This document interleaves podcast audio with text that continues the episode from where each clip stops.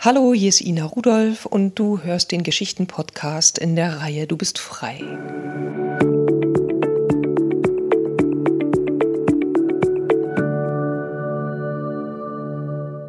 Ich danke dir.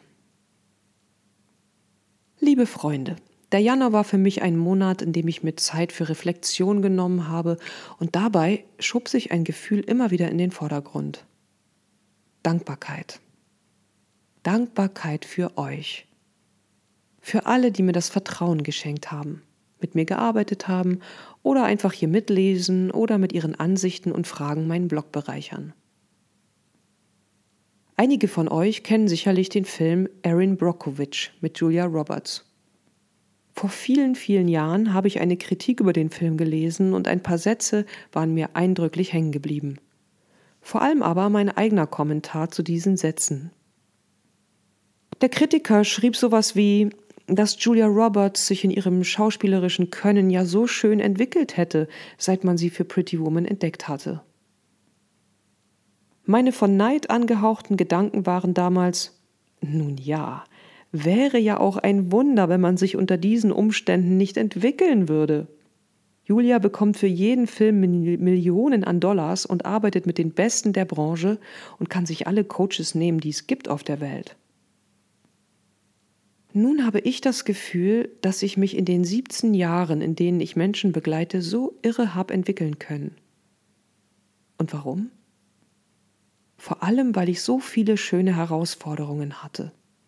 Weil du mir die vor die Füße gelegt hast, weil du das Gefühl hattest, dass wir gemeinsam einen Weg finden, der dich weiterträgt, friedlich, frei und vor allem nah bei dir.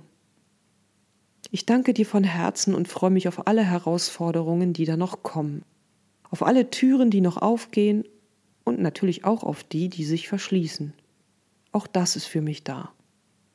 Und gerade das trägt zur Entwicklung bei. In letzter Zeit habe ich mal wieder spüren dürfen, was sich mit meinem Verstand getan hat, seit ich mit mir arbeite. Damals war ich ein extrem kritischer Mensch und fand das gut, gesund und richtig. Man darf ja nicht alles einfach so glauben, da wird man über den Tisch und durch den Kakao gezogen. So dachte ich.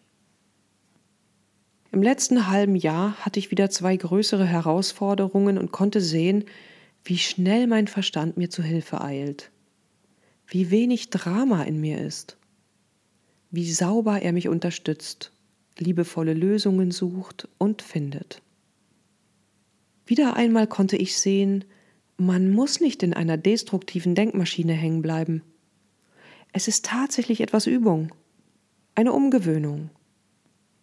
Die Denkmuster, mit denen wir aufgewachsen sind und die uns nicht immer unterstützen, sind auch nur eine Gewohnheit. Und jeder kann sich umgewöhnen. Das ist so schön zu sehen.